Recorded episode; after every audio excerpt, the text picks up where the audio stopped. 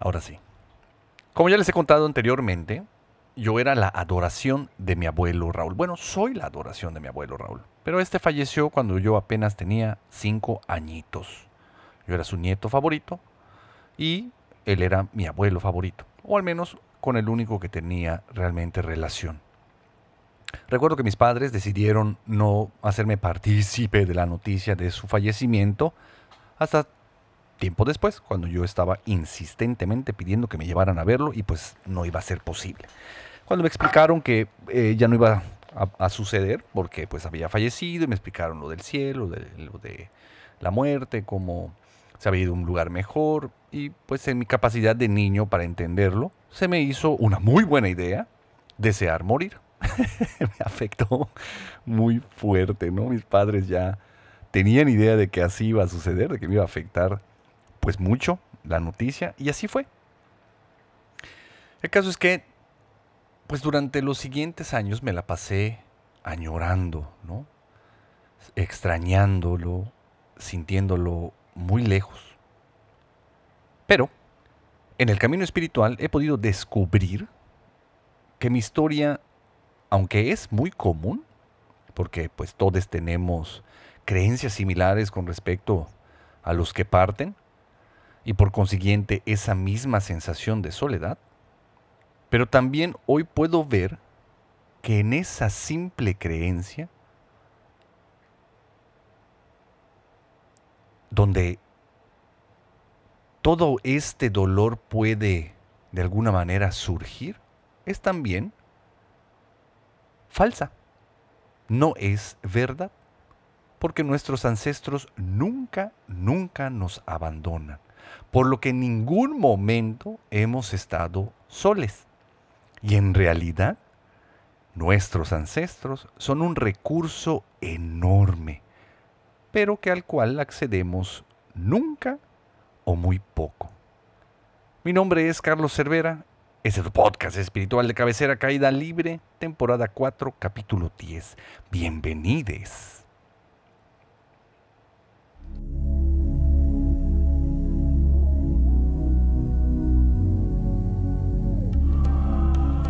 Bienvenidos todos a su podcast espiritual de cabecera, donde en medida de lo posible compartimos las enseñanzas, las experiencias y el acompañamiento de manera espontánea, en caída libre.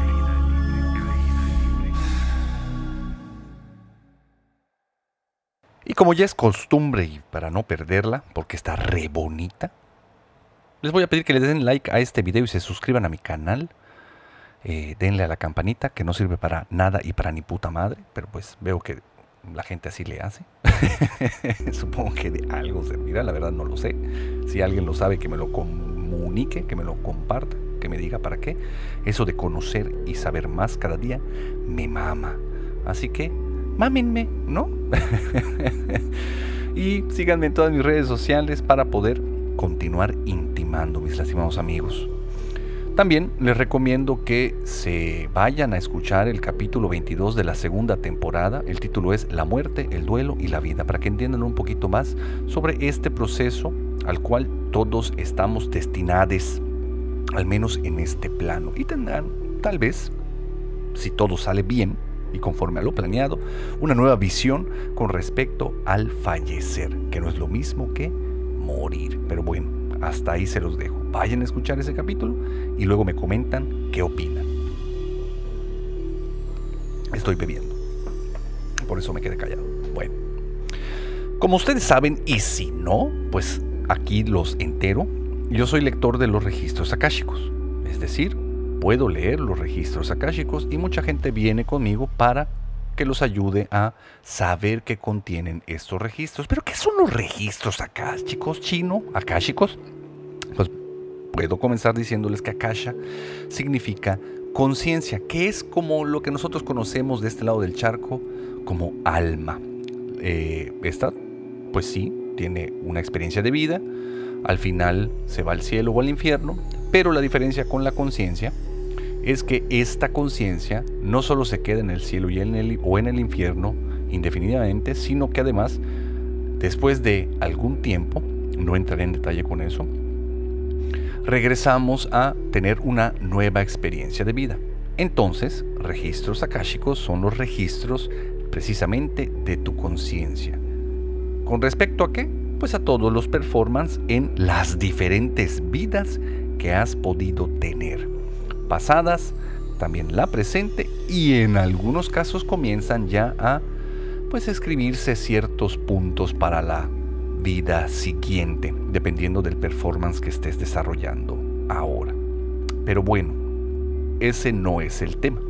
Lo que les quiero compartir con respecto a los registros akáshicos es que desde el día 1 que comencé a leerlos y hasta el momento, no importa qué persona venga o esté delante de mí, cuando yo abro esos registros akáshicos, invariablemente siempre se presentan los ancestros de esta persona. Siempre. A veces se ven lejos, a veces están cerca, a veces te están mirando, a veces te están bendiciendo, a veces tienen mensajes para ti. Todo va a depender de cómo te relaciones con ellos hasta este momento. Y bueno, no quiero minimizar las experiencias de cada uno de ustedes con sus ancestros, porque estoy seguro de que todos tenemos nuestra propia experiencia de vida y también lo que tenemos que experimentar y aprender a través de nuestras relaciones, así que seguramente pues no son iguales a las mías.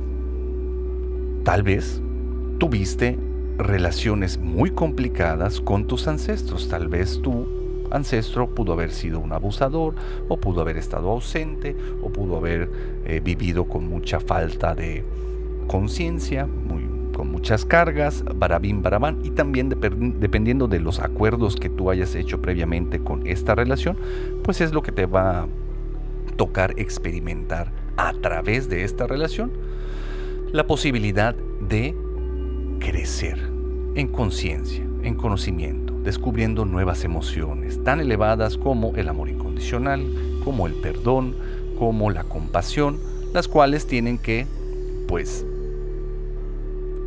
ser recibidas, obviamente, después de conocer pues la contraparte. Y para esto están todas nuestras relaciones entrando en eh, juego, ¿no? Para eso nuestras relaciones hacen el performance que les toca en cada vida con nosotros ahora. ¿Por qué digo que no quiero minimizar esto? Porque invariablemente también lo que he podido ver a través de los registros akáshicos es que estos ancestros lo único que están buscando es sanar la relación con la persona en turno. Quieren sanar las relaciones y estrecharlas en medida de lo posible. ¿Por qué? Porque quieren convertirse en un recurso para nosotros. Pero vámonos pian pianito con esto. Por lo general, lo que buscan es perdonar o ser perdonados. Quieren estrechar la relación con los familiares vivos. Quieren convertirse en un recurso. Quieren poder darte todo lo que no te dieron cuando estuvieron en vida quieren acompañarte y ayudarte a que tengas un mejor performance en esta experiencia. ¿Por qué? Porque ya tenemos la era dorada en este plano, o mejor conocida de este lado del charco como la era de Acuario. Entonces las reglas cambian. Podemos encontrar atajos a la misión non plus ultra que nos hace ir y venir en todas las diversas vidas que hemos tenido, que evidentemente, porque aquí estamos, no lo hemos hecho muy bien, al menos no hemos alcanzado esa misión. Y esa misión solo tiene que ver con poder reencontrarnos con nuestro poder superior a través de despertar y la iluminación, fundirnos en un solo ser con esa conciencia superior es lo que conocemos comúnmente como regresar al hogar. ¿Cómo? Nuestros ancestros nunca dejan ser parte de nosotros y siempre estamos viajando en clan. Ellos también tienen que continuar elevándose en los diferentes planos en los que se encuentren después de haber fallecido. Por eso mismo también tienen o les conviene el sanar la relación con los que aún estamos en este plano. Entonces, con mi abuelo Raúl, así como yo era su adoración y él era mi adoración, invariablemente también generó traumas muy fuertes en mí. Pero hoy puedo ver cómo todos esos traumas, esas cargas, esas heridas que pude haberme hecho con mi abuelo Raúl, fueron también el pivote o la clave que hizo que yo pudiera engancharme a un camino espiritual. Ha sido la piedra angular para poder realmente ver el camino espiritual como algo fundamental en mi vida. ¿Por qué? Porque he estado tremendamente herido. Soy un lastimado amigo también. En búsqueda de sanar, pues encuentro y he probado diferentes caminos en el que estoy actualmente. Me encanta. Pero bueno, ¿qué es lo que dice Sri Bhagavan con respecto a nuestros ancestros y se me hace oro puro? Sri Bhagavan dice, estás en deuda con tus antepasados, debes tu vida y existencia a ellos. Tu bienestar material y emocional están irrevocablemente conectados con el bienestar de tus ancestros difuntos. Así como cada hombre está en deuda con la tierra que lo sustenta, los árboles que lo protegen y la vida que lo sustenta, tú también estás en deuda con tus antepasados en tu sangre, la que fluye a través de tus venas, están ellos. Tu sangre es su sangre y sus pensamientos que fluyen a través de tu conciencia. Debes expresar gratitud a ellos a través de oraciones por su liberación. Su espíritu volverá a mundos, volarán a mundos superiores en las alas de las bendiciones invocadas por tus oraciones. Entonces, básicamente, lo que Bhagavan dice es que estamos en deuda de nuestros ancestros porque nos dieron lo más importante que tenemos, que es la propia vida. Más allá de mamá y papá, tus abuelos, tus bisabuelos, tus tatarabuelos, si alguno de esos seres no se hubiera cuidado lo suficiente, hubiera hecho o dejado de hacer algo en sus vidas, tú no existirías y punto toda esta línea de tiempo cambiaría y no tendrías vida. Es lo más sagrado que tienes, es lo más importante. Gracias a eso es que estás experimentando la existencia en este plano y desde eso necesitas, o mejor dicho, les debes gratitud a tus ancestros. Pero ¿dónde nos encontramos parados realmente el día de hoy, mis lastimados amigos?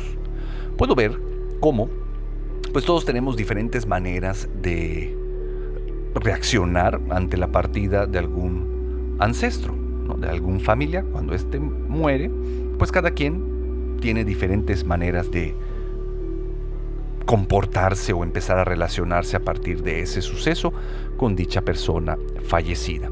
Pero definitivamente podemos dividirlas en polos opuestos.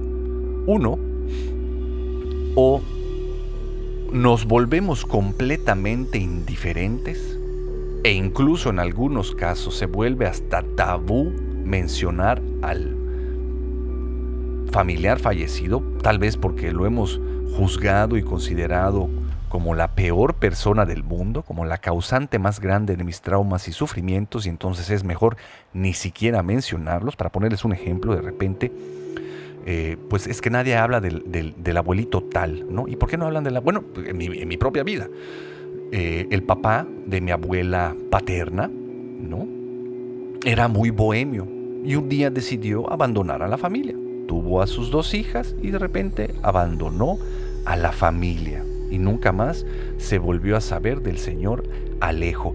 Ahora, yo no tenía conocimiento de él porque en mi familia nadie volvió a hablar de él hasta que yo un día quise saber de su existencia, porque dije, pues mi abuela a huevo tuvo que tener papá y nunca supimos de él, quiero saber de él y me empezó a contar su historia y sí podía ver cómo, pues el no hablar de él era resultado de las emociones y los sentimientos y el juicio de pues ese lado de la familia con respecto a esta persona y además también porque pues cómo se fue no hubo más oportunidad de relacionarnos con él desde lo físico. se enteraron que algún día falleció y listo, no se volvió a hablar del bisabuelo Alejo. Pero bueno, eso es lo que muchas familias deciden hacer con ciertos familiares que parten. Cuando ha sido muy doloroso cuando ha sido juzgado como algo negativo, nos volvemos completamente eh, indiferentes y no se vuelve a hablar de él. Nos olvidamos completamente de la existencia de ese ancestro. Por otro lado, sobre todo aquellos que tienen eh, pues creencias judio-cristianas, tienden a convertir en santos a los que parten. Como que tratamos de olvidarnos de la parte humana de estos seres. Puedo ver cómo, eh, también desde mi experiencia propia, con mi abuelo Raúl, ¿no? con mi abuelo Raúl, eh, este al que, el que era mi abuelo favorito, mi abuelo materno, inmediatamente todos lo único que tienen sobre el abuelo Raúl son palabras de amor y cosas bonitas de decir. Lo convirtieron inmediatamente en santo. Y es mucho de mi familia porque cuando mi padre fallece, empezamos a hacer exactamente lo mismo con él. No es que eh, tu papá era tan bueno, es que tu papá era tan atento, es que tu papá esto, que tu papá lo otro. No. Y la verdad es que mi papá también era muy, muy humano. Y como humano cometió un puta madral de errores. Pero como somos muy duros con los errores y creemos que mencionarlos es hacer menos la memoria de nuestros ancestros, mejor nos callamos, cuando en realidad pudiese ser una fuente enorme de crecimiento y conocimiento.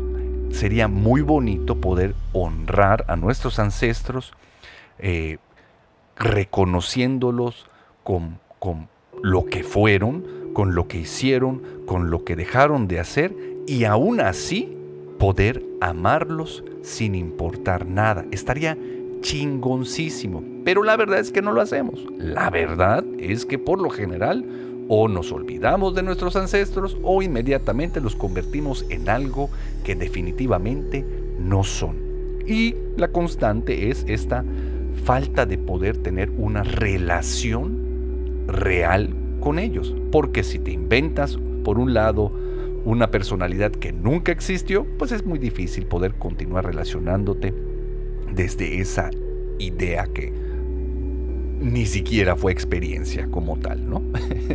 o mucho peor, si de repente nada más decides pausar la relación, porque las relaciones nunca se terminan, solo se transforman y pues en este caso se convertiría en una relación pausada, porque no habría ni siquiera la intención de continuar interactuando con estos eh, ancestros fallecidos.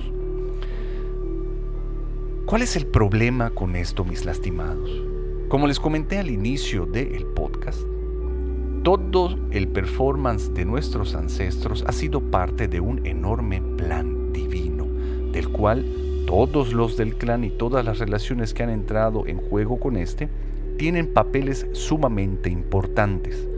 Por lo tanto, el que nosotros cortemos la relación o la viciemos a algo inmamable, algo falso, algo que no puedo experimentar, lo único que hace es que ese enorme recurso que puedo llegar a acceder se convierta en algo que ni siquiera pase por mi imaginario. Estoy desperdiciando el enorme recurso que mis ancestros representan el día de hoy. Le hacen una pregunta a Sri Bhagavan de cómo solucionar esta situación. Y este buscador pregunta, mi más querido amado Bhagavan, ¿podrías decirme qué, puedes, qué puedo hacer para la liberación de todos mis ancestros? Y Sri Bhagavan dice, háblale a tus ancestros, diles que ellos no van a ser juzgados ni castigados por la divinidad. Y así ellos comenzarán su camino para volver eh, para volverse uno con la divinidad. Esto es suficiente. El camino de la liberación comenzará. Entonces, cuando mis ancestros puedan volverse uno con la divinidad, van a ganar un enorme poder. Se van a, a convertir en parte de mi ejército de seres de luz que van a estar apoyándome siempre y en todo momento para poder realmente hacer el performance que me toca en esta vida. Junto con la entrada de la era dorada, encontrar todos los posibles atajos que existan para poder llegar al objetivo final de este ir y venir, que es fundirme yo mismo en un solo ser con Dios. La ventaja es que no necesitamos fallecer para que esto pase. Gracias a el despertar, o mejor conocido como Mukti. En Tao, para resumirte, ¿cómo no, no te gusta, o sea, pregúntatelo, ¿no te gustaría contar con un recurso enorme de ancestros con superpoderes después de haber sido liberados para facilitarte el andar a través de la vida? ¿Crees que te sentirías solo en algún momento?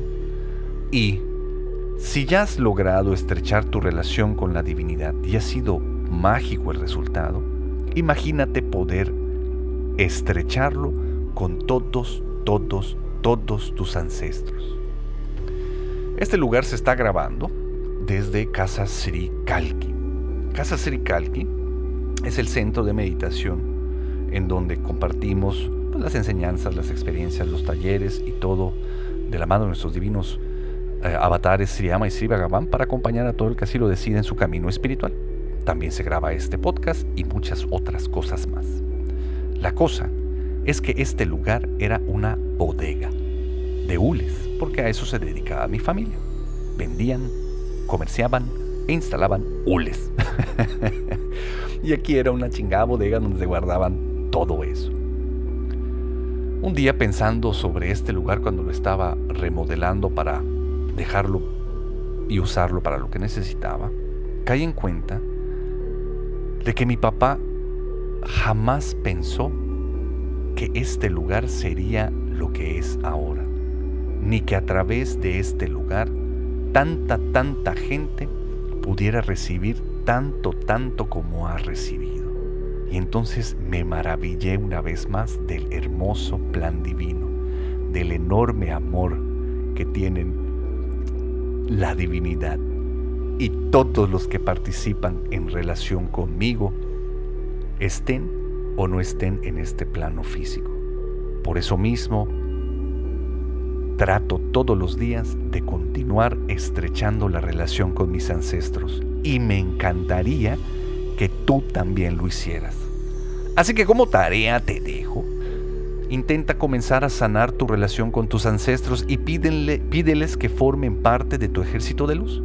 Conviértelos en un recurso enorme porque eso es lo que quieren para ti. Quieren ayudarte. Y también te pido que patrocines este podcast échame la mano. Si te gusta lo que estás escuchando, si te gusta el contenido que estoy produciendo, vuélvete eh, parte también del chingos de personas chingonas que patrocinan este podcast. también proponme el tema que quieres que, que toquemos. Si tienes alguna duda sobre este o cualquier otro tema que hayamos tocado previamente, con mucho gusto, mándame un mensaje a mi correo yo soy arroba carloscervera.com o busca a través de mis redes sociales el canal idóneo para ti. Y nos vemos muy pronto. Bye. Este podcast fue patrocinado por un chingo de gente chingona. Los amo profundamente y bendigo enormemente su existencia. Muchas gracias por todo. Este podcast ya se acabó.